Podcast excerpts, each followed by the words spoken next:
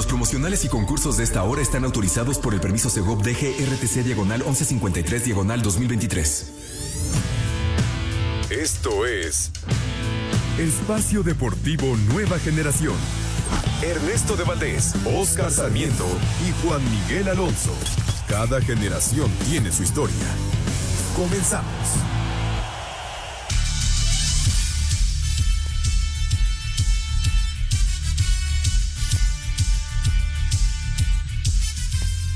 Amigos, amigos, ¿cómo están? Bienvenidos a este Espacio Deportivo Nueva Generación del Grupo ASIR para toda la República Mexicana.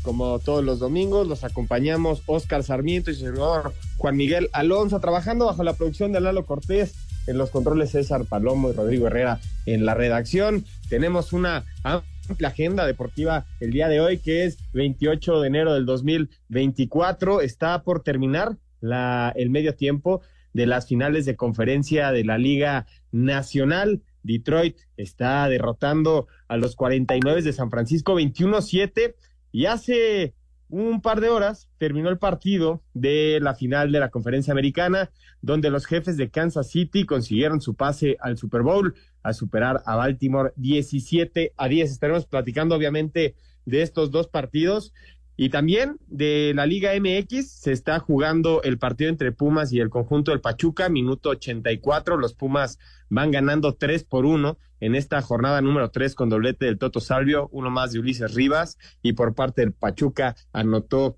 a Cebes. Obviamente estaremos hablando acerca del empate de las Águilas, la primera victoria del Cruz Azul, la presentación del Chicharito Hernández, espectacular lo que vivió toda la afición del Deportivo Guadalajara, hay que reconocerlo. También estaremos platicando acerca del abierto de Australia. Hay un nuevo rey. Perdió Novak Djokovic una semifinal. Llevaba 10 semifinales de manera consecutiva sin lograr eh, tener un descalabro.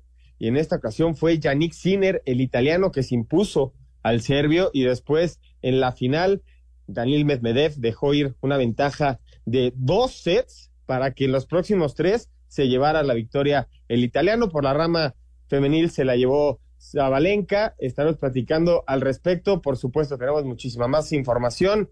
Y el que está ávido de platicar del fútbol americano es mi querido Oscar Sarmiento. Oscar, ¿cómo estás? ¿Qué tal amigos? Juan, Lalito, a toda la gente que nos hace favor de escucharnos y a la gente que está atrás del vidrio para hacer este programa y que salga al 100. Eh, lo dices muy bien, eh, la NFL, ya estamos en las finales ahí también, ya listos para conocer a los equipos del Super Bowl, esa es una, una realidad.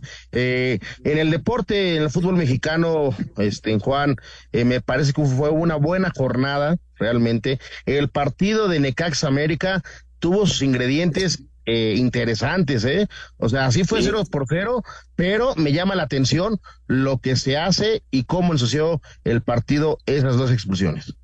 Sí, sí, sin duda alguna. Para complementar esta jornada número tres, a las siete de la noche arranca el partido del Atlas Juárez, está arrancando el juego, y a las nueve, Querétaro enfrenta al conjunto de Tigres.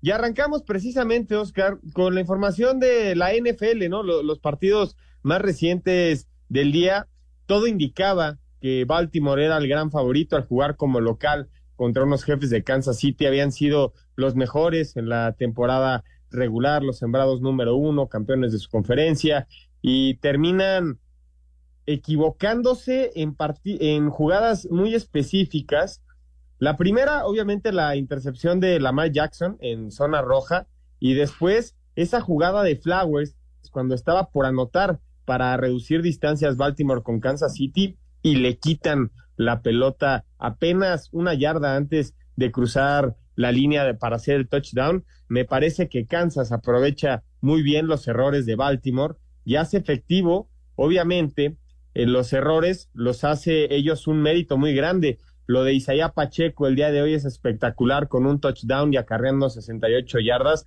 Y qué decir de Travis Kelsey, ¿no? Que se convierte en uno de los de las alas cerradas más importantes en la historia de la postemporada, incluso de las temporadas regulares. Esta dupla de Patrick Mahomes con Travis Kelsey, sin duda alguna, llevaron a Taylor Swift, mi querido Oscar, a nuevamente un Super Bowl. De los últimos cinco, la presencia de Kansas City ha sido en cuatro. Espectacular estos números, ¿no, Oscar? No, por supuesto, hay que hablar del trabajo de Kansas, o sea, realmente, como tú lo mencionas, estar en cuatro de cinco te dice que es un buen, eh, un buen proyecto, un buen trabajo, eh, temas importantes y lo que dices, eh, no te puedes equivocar en esos momentos importantes y menos cuando, cuando ya tienes el manejo, ¿no? Sí, me parece que fue una grata sorpresa deportiva para todos, un partido de muy pocos puntos, donde se esperaba muchísimo más, sobre todo de Lamar Jackson, que había parecido durante toda la temporada que este era el año bueno para los Cuervos. Y del otro lado, por la conferencia nacional, ya está eh, prácticamente el medio tiempo, están en unos segundos de irse al medio tiempo, y Detroit pegó fuerte y muy rápido, ¿eh? Muy rápido. Brock Purdy ya fue interceptado, insisto, cuando se aprovechan los errores del rival y se hacen efectivos, es así como se ganan estas finales de conferencia y parece que Detroit lo entendió muy bien, está presionando mucho a Brock Purdy y también la respuesta de Jared Goff apenas va a la mitad y ya está tirando 145 yardas aéreas. Lo de Montgomery por tierra ha sido garrafal, eh, espectacular, 60 yardas y también por ahí está Jason Williams y también Amon Ra State Brown, que ha recorrido 73 yardas por aire. Espectacular lo que presentan los Leones de Detroit, que podría ser la primera vez que lleguen a esta instancia del Supertazón. Hay muy pocos equipos que nunca han llegado al Super Bowl, Oscar. Son Cleveland, Detroit, Houston y los Jaguares de Jacksonville. Y podría ser la primera oportunidad de Detroit en caso de que le ganen a los 49, que insisto, son los favoritos a pasar al Super Bowl, o eran los favoritos hasta esta primera mitad, para conseguir lo que nunca en la historia han podido llegar a, a lograr, ¿no? Este pase al Supertazón y parece que, que en Detroit sería una completa fiesta. Hasta Eminem le dedicó una canción a Jared Goff. Pues sería algo histórico, ¿no? Que, que logren ese pase a, al Super Bowl, como lo mencionas, con todos los puntos que has, que has comentado. Eh, importante que, que no se equivoque, ¿no? Ya lo vi, lo, lo, lo dijiste muy bien en el partido pasado. Los errores dejaron fuera a un equipo y ahora este equipo puede hacer historia.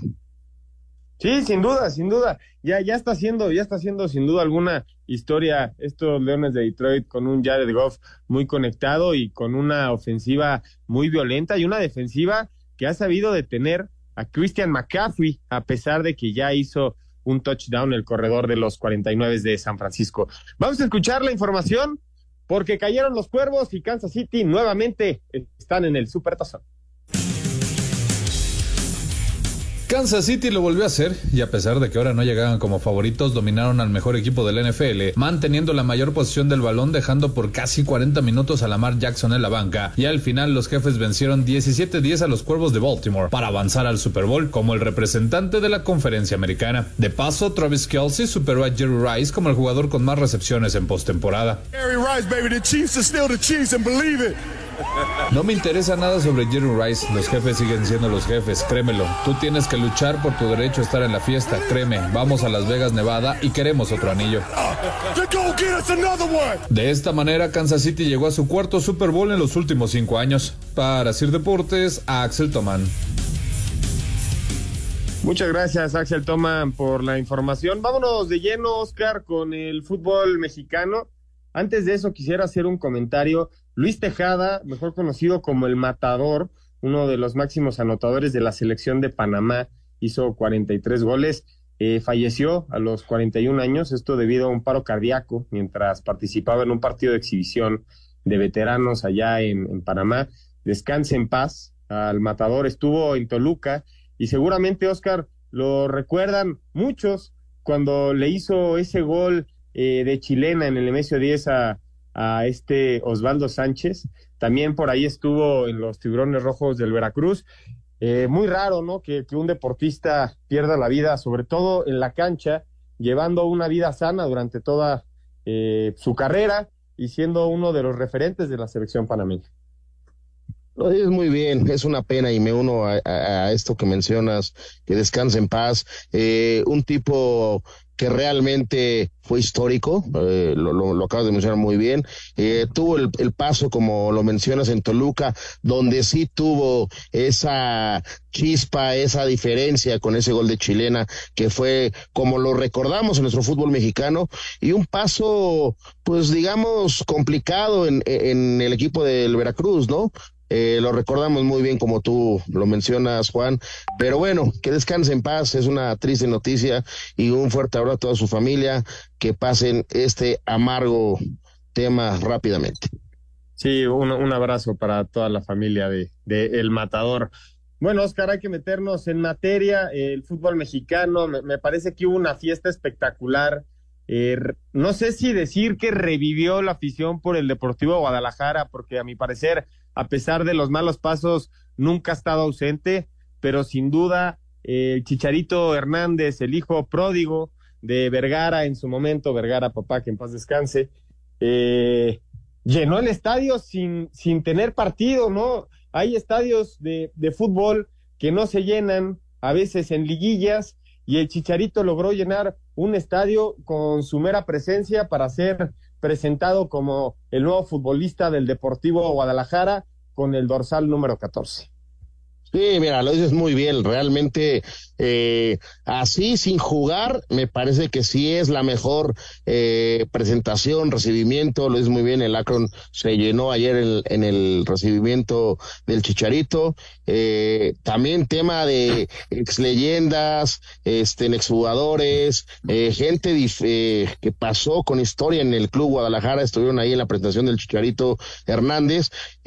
Recordemos nada más una cosa, ¿eh? Él va a jugar hasta mediados de marzo. Le falta un mes y medio para que él tenga el ok, la alta médica. Sí se está preparando muy bien eh, con, con su rehabilitación, es una realidad, pero hasta marzo. Y se especula que va a regresar y va a poder tener minutos en ese superclásico contra las Águilas del la América. Eh, no quiero, eh, no me quiero escuchar. Eh, opacar lo que, lo que hizo, me parece que el fútbol mexicano es la mejor eh, presentación. Pues yo también me acuerdo en un lleno, no sé si tú te acuerdas, Juan, cuando llegó Zamorano al América, ¿te acuerdas en ese día que hace tres goles contra el Santos, que también se llenó el Estadio Azteca?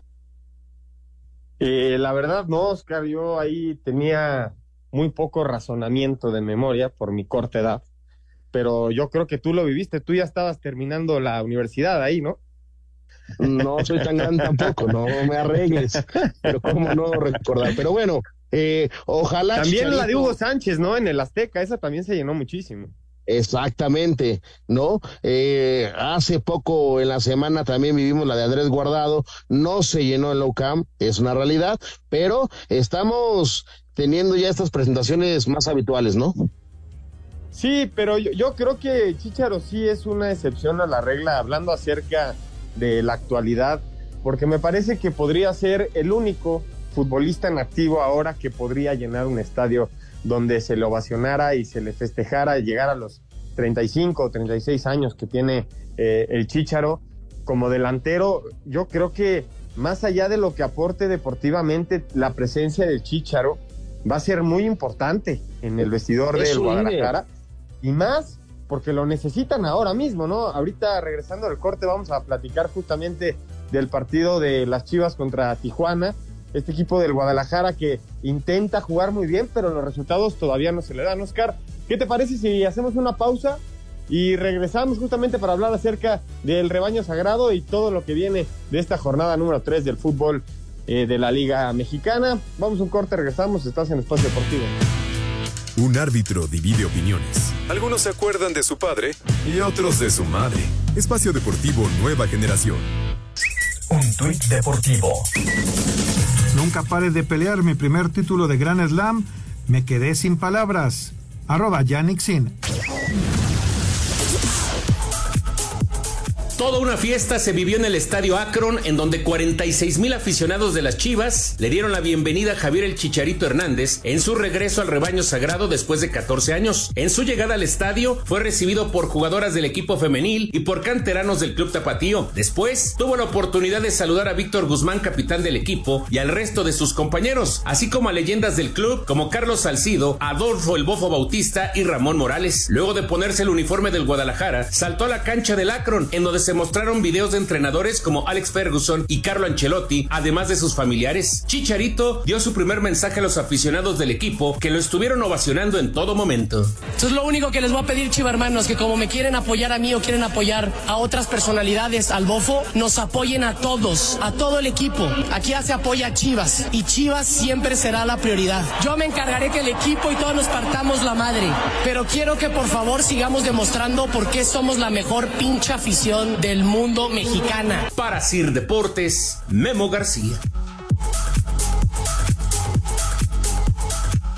Muchas gracias a Memo García y escuchábamos al Chicharito Hernández. Se, se, la verdad se le ve y se le escucha muy contento de regresar al equipo que le dio la oportunidad en primera edición.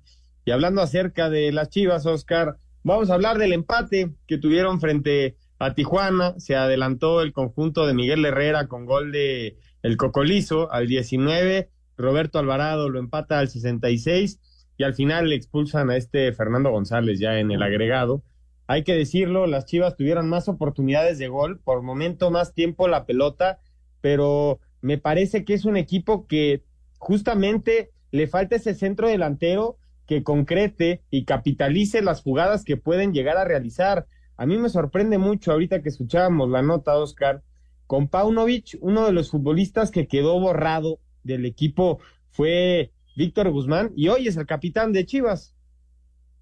Sí, mira, lo dices muy bien, ¿no? Eh, y lo hemos visto en diferentes facetas con diferentes equipos, ¿no? Hay técnicos que no les gustan, borran a jugadores y cuando llega uno nuevo, pues realmente es una nueva oportunidad y demuestran y, se ganan lo que la titularidad, hoy lo dices muy bien con el gafete capitán, eh, diferentes cosas, ¿no? Y ahora, ese chiverío, me parece, Juan, no sé cómo tú lo veas, no juega mal pero sí les hace falta el gol, ¿no? Eh, Alvarado es el, el, jugador que ha puesto la cara y los goles en este torneo, ¿no? O sea, el que igual el torneo pasado, el que más goles hizo. Entonces me, me llama la atención, ¿no? Eh, Chivas no es un plantel que digamos eh, mediático, me parece que tiene buenos jugadores, pero el tema es, no tienen gol, es una realidad y que lo lastiman muy fácil. Ya lo mencionabas que eh, al minuto treinta y tantos eh, Tijuana se pone 1-0 en ventaja y a remar contra corriente el Chiverío.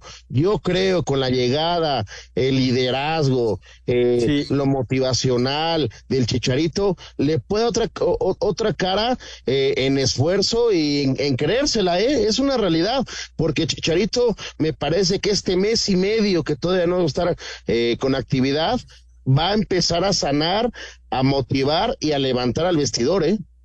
Sí, yo, yo creo que el Chicharo va a poder marcar diferencia en el fútbol mexicano dependiendo de qué también se recupere de esa lesión y qué tan a tono se ponga físicamente al corriente de sus compañeros. Porque si anda bien el Chicharo físicamente, sin duda tiene mucho que aportar al fútbol mexicano. Si va a estar arrastrando las lesiones, yo coincido contigo, podría sumar desde el banquillo su experiencia y, y, lo escuchábamos ahorita en la nota, ¿no? Voy a obligar que el equipo se parta el alma eh, y, y, hay que apoyar siempre al Deportivo Guadalajara. ¿Qué te parece, Oscar? Si vamos a escuchar la información del partido de este empate de Chivas que todavía no consigue la victoria en lo que va de estas jornadas de la Liga MX. Vale.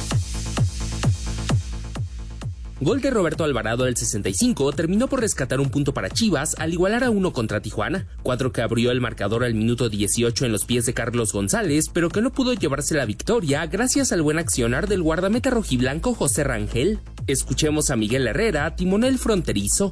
Me parece que es un empate justo para los dos equipos, ¿no? O sea, ellos, nosotros dominamos el primer tiempo, ellos dominaron el segundo, los dos equipos tuvimos oportunidades de haber eh, ganado el partido y al final de cuentas nos llevamos un punto, ¿no? Creo que eh, hubiéramos querido ganar, hubiéramos querido eh, sacar un mejor resultado, pero bueno, enfrente tenemos un buen equipo, entonces Creo que es un, resultado para mi gusto y al verlo, eh, justo dentro de lo que se hizo en la cancha y a trabajar para empezar a ganar partidos, porque es importante ganar de a tres, ¿no? Asir Deportes, Edgar Flores.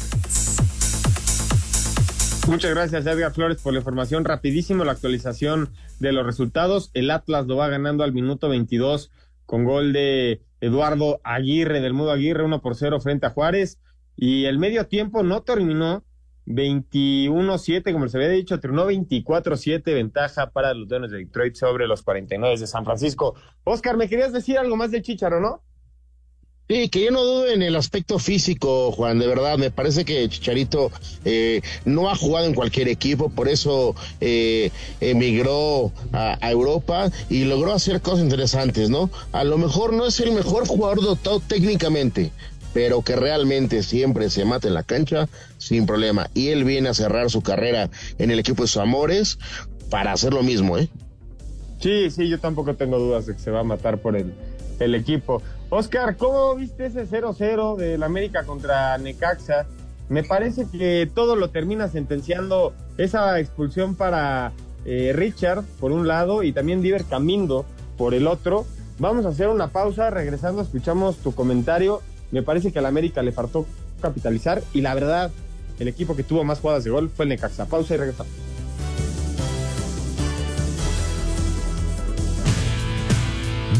Jugador es tan bueno como todos juntos.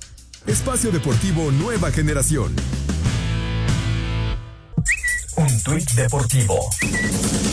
Luis Tejada, máximo goleador de la selección panameña y con un paso por Toluca y Veracruz, falleció a los 41 años de edad a causa de un infarto. Arroba TN Sports Mex.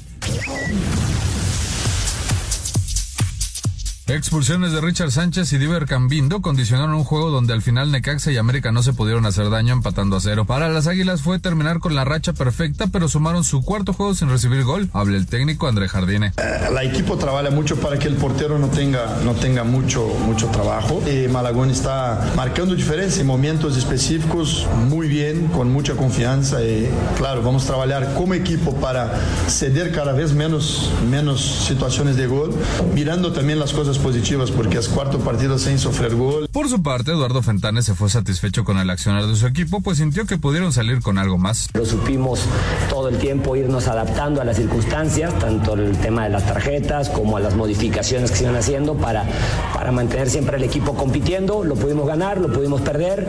Al final eh, es un punto valioso en el sentido de traer una cosecha de 7, de 9 puntos. Para Sir Deportes, Axel Tomán. Gracias, Axel, por la información. Oscar, un partido sentenciado por dos tarjetas rojas muy, muy eh, adelante del partido. Eh, al principio del juego, al 15 y al 25. Al 15 se va Richard, al 25 Cambindo. Y hay que reconocer también el trabajo de Fentanes con este Necaxa, a pesar del resultado para las Águilas del América. Siguen invictos, son líderes compartidos con Monterrey y el conjunto de Necaxa también sigue invicto en lo que va, en lo que va de la temporada. Sí, me parece que las expulsiones que mencionas, la de Cambindo y la de Sánchez, eh, están, bien, están bien sancionadas, realmente son contactos, eh, están bien la revisión del VAR. Me gustó mucho la segunda expulsión, eh, cómo el árbitro central explica eh, por qué expulsa y por qué decide sacar la tarjeta. Eh, realmente, ¿no? Y en el partido, fue un partido parejo, ¿eh? Realmente parejo. Sí, con más posesión de balón del América, sí, pero eh, recordemos los últimos cinco minutos, cómo fue en minuto y medio eh, jugadas de gol de cada arco, ¿eh? Malagón termina siendo otra vez figura, ¿no? Siempre eh, en, torneo pasado, en lo que va de este, Malagón se ha, se ha puesto esa capa de héroe. Sí, sí, sin duda, sin, sin duda alguna. Hay que exigirle más a las Águilas del América más que cuando es un partido contra Necaxa, aunque sea de visitante, aunque tengas 10 hombres, sin duda alguna las plantillas tienen una diferencia gigante, ¿no? Oscar, hay que exigirle la victoria a las Águilas, ¿no? Sí, sí, sí, eh, es la obligación del Club América, ¿no? Como Pero hubo un equipo enfrente que se les paró bien, ¿eh? También. También, eh, también fue el rival, realmente, ¿no? Y cuando a veces no trae la derecha para hacer goles, porque el América también ayer tocó la puerta en cuatro o cinco eh, circunstancias importantes, pero no la termina, ¿no? Me parece que el cabecita toda se le va, se le ve bajo de nivel. esperemos que agarre su nivel para que otra vez el América sea esto. ¿no? Y las novelas que se tienen de el, América con jugadores que se pueden ir, siguen ahí en el stand-by, ¿eh? Sí, siguen en stand-by. Al parecer hay equipo completo para disputar este torneo. Oscar, tema de Cruz Azul, un equipo que estaba exigido ya que le diera una victoria a su afición, su afición no estaba contenta desde el arranque del torneo con el tema de Escobar, con los resultados, deportivamente no funcionaba, se enfrentaron a un equipo que acumula tres derrotas de manera consecutiva en estas tres jornadas de la Liga MX y por fin consiguen la victoria frente a su afición, frente al estadio que comúnmente utilizaban antes de irse a Azteca y con goles de el Toro Fernández y después de Sepúlveda por parte de Mazatlán hizo el gol Gustavo del Prete. Me parece que el segundo tiempo Cruz Azul pudo aprovechar más la expulsión de Esquivel que se va al 41, pero al final se defendieron muy bien. Yo creo que en la segunda mitad no les hicieron mucho daño pero el Cruz Azul no capitaliza todas las jugadas que genera, ¿eh? Si las capitalizara, sería uno de los goleadores del torneo, ¿eh? Porque sí llegaron bastante a puerta, pero no la pudieron meter. En la segunda parte, sobre todo.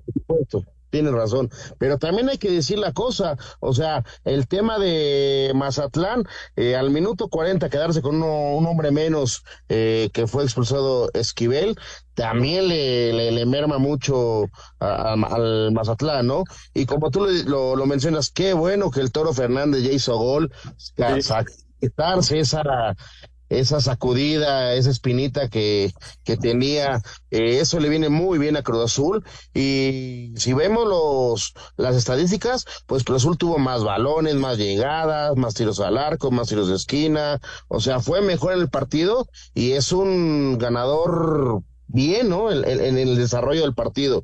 Que ojo, ¿eh? Si le va a complicar, sí, sí, les va a complicar muchos partidos, por lo que se vive, pero es muy importante para Cruz Azul ya ganar en el torneo y empezar a caminar. Sí, sobre todo ganar en casa con goles de tus dos delanteros habla muy bien del funcionamiento del equipo. Escuchamos la información, ganó el Cruz Azul 2-1 como local. Goles de Gabriel Toro Fernández al minuto 16 y Ángel Sepúlveda al 45, sumado a polémica expulsión de José Esquivel apenas cinco minutos antes del segundo tanto, sentenciaron primera victoria de Cruz Azul en lo que va del clausura al superar 2-1 a Mazatlán FC, cuadro cañonero que se hizo presente en el marcador con gol de Gustavo del Prete. Habla Martín Anselmi, estratega celeste. Necesitábamos ganar, eso está claro. Creo que el equipo había merecido ganar la, fecha anterior, que no se nos estaba dando el resultado y que era súper importante ganar en casa con nuestra gente, parte de, todo eso que vos decís, ¿no? De la carga emocional y de saber que había que ganar al tiempo que Ismael Rescalvo, técnico sinaloense. El partido de hoy es difícil analizarlo. Cuando juegas con 60 minutos con un jugador menos fuera de casa, pues el análisis es, es complejo porque la dificultad aumenta y creo que, que hoy el equipo respondió, sobre todo en el segundo tiempo, eh, a pesar de dificultades, el equipo se, se y generó, generó carácter. Así Deportes, Edgar Flores. Muchas gracias, Edgar Flores, por la información. Vámonos al partido de la victoria de León frente al conjunto de Santos 3 a 2, me parece el mejor partido de la jornada. Arrancó el duelo al 43 con gol de Harold Preciado desde los 11 pasos. Respondería Federico Viñas al 61. Después Ángel Mena les daría la ventaja al conjunto de León. Lo empataría Ramiro Sordo al 96 y después al 99 Federico Viñas le daba la victoria al conjunto de León. Me parece que León tuvo que aprovechar más la expulsión de Franco al 65, pero todo se resume, Oscar, y hay que destacar, obviamente, el debut de Andrés Guardado, que entró de cambio. De hecho, él fue el que pidió, me quiero ir acoplando al fútbol poco a poco. No arranca como titular, pero ya los Panzas Verdes vieron a uno de los bombazos que llegaron al conjunto de León esta temporada y obviamente fue ovacionado por todo el estadio. No, dices muy bien, ¿no? Fue una fiesta ver esos eh, 20 minutos a Andrés Guardado cuando entra, cuando ya se iban arriba en el marcar dos por uno. Eh, sí, lo dices muy bien.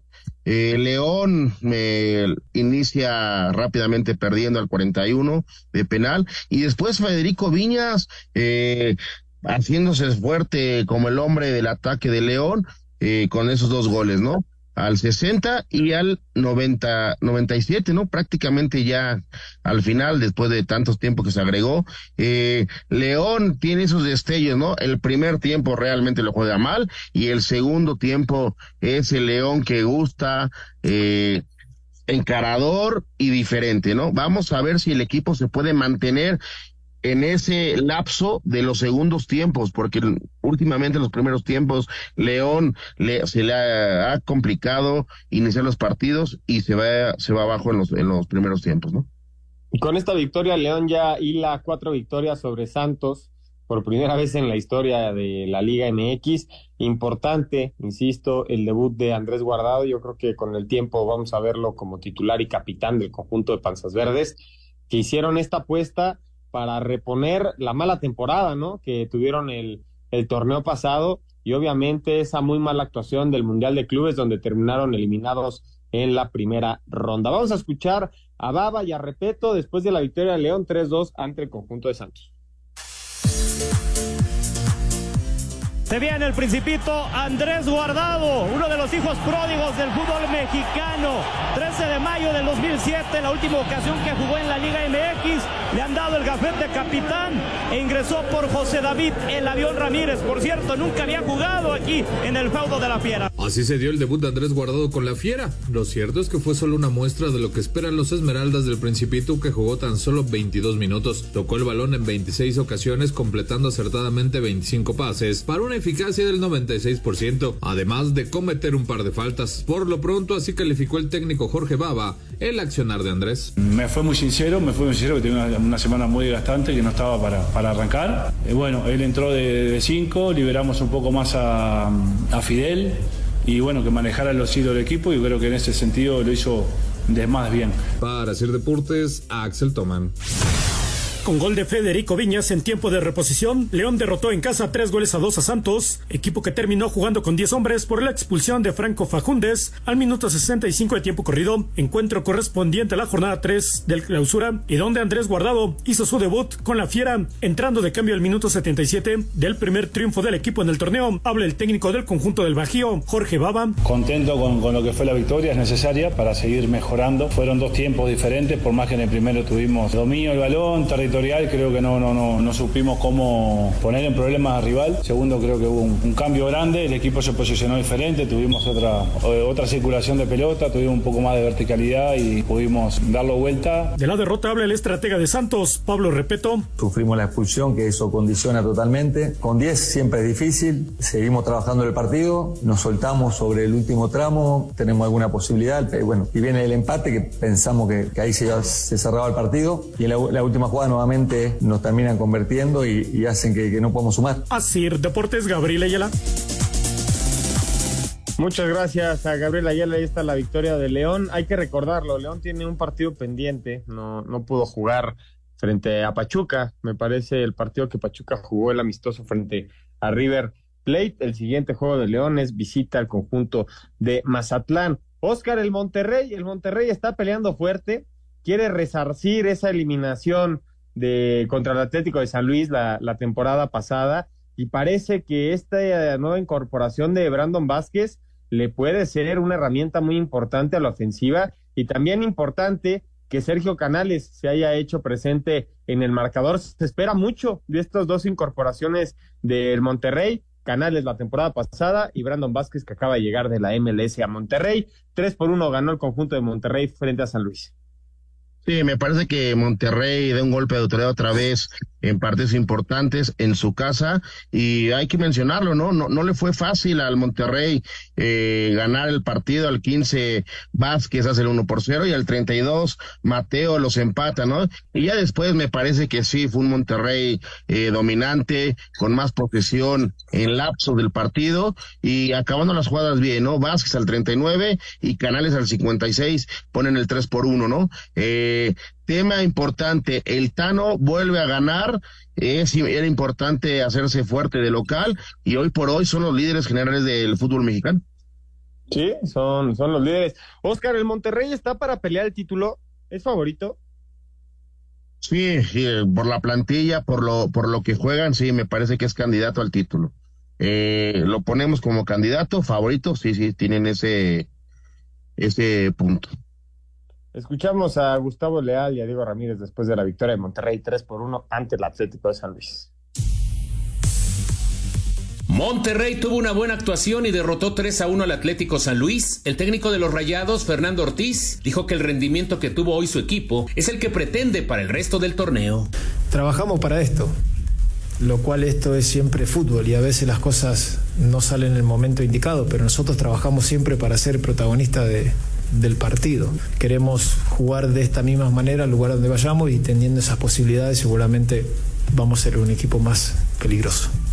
El técnico del San Luis, Gustavo Leal, dijo que no le preocupan las derrotas que tuvieron en esta semana, ya que su escuadra ha tenido un buen desempeño. Y ni siempre tú vas a ganar todos los partidos. Sabemos de la dificultad que es jugar aquí, de la calidad de la plantilla de, de Monterrey. Entonces, seguramente, si vamos jugando como jugamos hoy y de ahí para más, porque otra vez la curva está en ascendente, seguramente vamos a ganar muchos más partidos que, perder. Vamos a cumplir nuestro objetivo de estar directo en la liguilla y llegar en la liguilla listo para, para hacer lo mejor posible. Para Sir Deportes, Memo García. Gracias a Memo García, el Puebla sacó su primer punto del torneo al empatar en el Cuauhtémoc 1-1 frente al conjunto del Toluca por parte de la franja, gol de Fernando Navarro y el Toluca respondió con gol de Roberto Morales, ya casi terminando esta primera mitad. Toluca mantiene el invicto en lo que va del torneo, séptimo de la general, un empate, una victoria, un empate y Puebla arrastraba dos derrotas de manera consecutiva, consigue su primer empate del torneo. Oscar, este conjunto del Puebla me parece que es una versión muy alejada a lo que alguna vez vimos competir con la Camón, ¿no?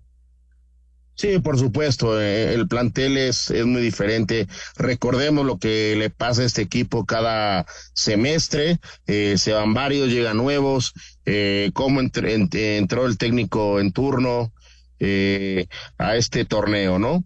Eh, de interino, han hecho buenos puntos, acordemos que se, se coló la liguilla el torneo pasado, pero me parece que en el partido del día viernes, pues sí, fue mejor Toluca, pero también si no las mete es muy complicado, ¿no? Navarro, el 23, hace el gol para poner el cero y Morales, ¿no? Al 45 eh, lo empata, ¿no? Y después fue un partido muy cerrado que sí, eh, Toluca tuvo más oportunidades, por supuesto, pero no, no fueron capaces de definir. Sí, estoy totalmente de acuerdo. Al, que, al Toluca hay que exigirle muchísimo más y todo el mundo está expectante del actuar de, de, su nueva incorporación, ¿no? De Alexis Vega. Vamos a ver cuándo se incorpora ya al primer equipo con el conjunto del Toluca. En la actualización de resultados, el conjunto del Atlas ya lo va ganando 2 por 0 al minuto 42. El segundo gol fue de Augusto Solari al minuto 34. Y en la NFL ya se mordieron los cartones, los 49 se acercan, van perdiendo 24-10 frente a los Leones de Detroit. Hacemos una pausa y regresamos. Hay un nuevo rey en Australia y se llama Yannick Sinner. Pausa y regresamos.